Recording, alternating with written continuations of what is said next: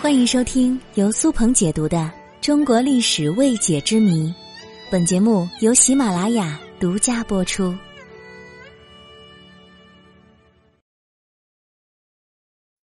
被辞退为什么叫炒鱿鱼呢？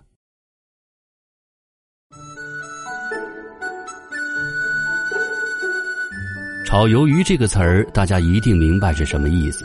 是形容工作被辞退、解雇甚至开除的意思。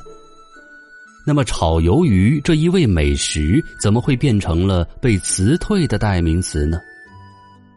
这一切还得从旧社会讲起。炒鱿鱼的说法与我国旧社会的劳动体制有一定的关系。在旧社会。劳动者从乡下进城打工谋生，都是自带铺盖卷儿的，老板只提供住的地方，而不提供生活用具。一般来说，外出的打工者随身带的衣物并不多，但是一定要带自己的铺盖卷儿。他们会把自己的被褥、床铺和生活用品卷成卷儿，背着游走四方。找到合适的工作之后，老板就会给他们提供简单的住所。他们铺好铺盖，直接就可以住了。接下来就要在老板这儿老老实实的干活了。而古代打工并不像现在这么规范，并没有什么五险一金，也没有什么劳动合同。如果你干得好，就接着干；如果干得不好或其他原因，老板要解雇你的时候，直接就让你走人了。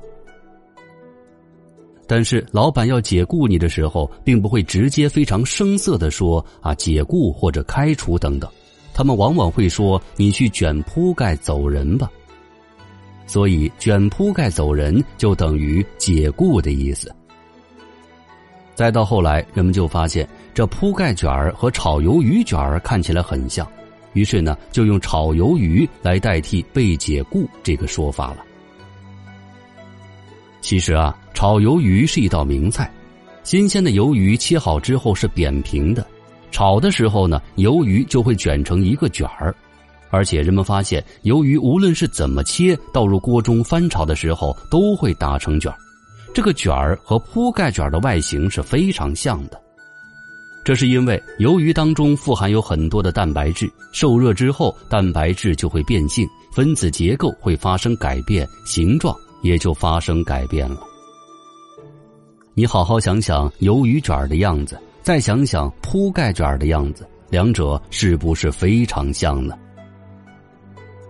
中国人的语言当中隐晦的意思很多，像解雇、被开除这些词都是不好的词，大家不愿意提及，所以呢，就找了一个其他的词来代替它。卷铺盖卷儿代替了被解雇，而炒鱿鱼又代替了卷铺盖卷儿。所以，他们之间是这样一种关系，您听懂了吗？好吧，最后发起一个讨论：你被炒过鱿鱼吗？你炒过老板的鱿鱼吗？你吃过炒鱿鱼吗？欢迎各位留言评论。